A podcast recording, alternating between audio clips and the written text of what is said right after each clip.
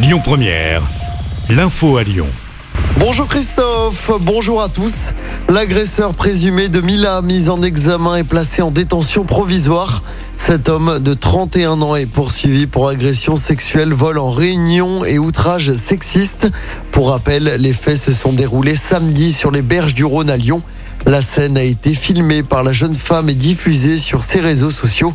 Les investigations se poursuivent pour retrouver un second suspect dans cette affaire. Deux blessés légers, dont une femme enceinte hier à Lyon, après l'effondrement partiel d'un immeuble de deux étages. Les pompiers sont intervenus vers 16h route de Genasse dans le troisième. On ne connaît pas encore l'origine de cet effondrement. Une enquête a été ouverte. Le geste très courageux de deux jeunes hier à Lyon. Ils se sont jetés dans la Saône pour porter secours à une femme qui venait de se jeter à l'eau au niveau du quai Bondy dans le 5e.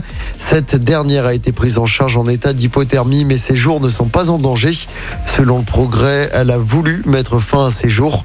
Les deux sauveurs ont été transportés à l'hôpital pour passer des examens. On passe au sport en tennis. Fin de parcours pour la lyonnaise Caroline Garcia au Masters 1000 de Doha. Elle s'est inclinée au second tour face à l'américaine Cory Goff en 2-7.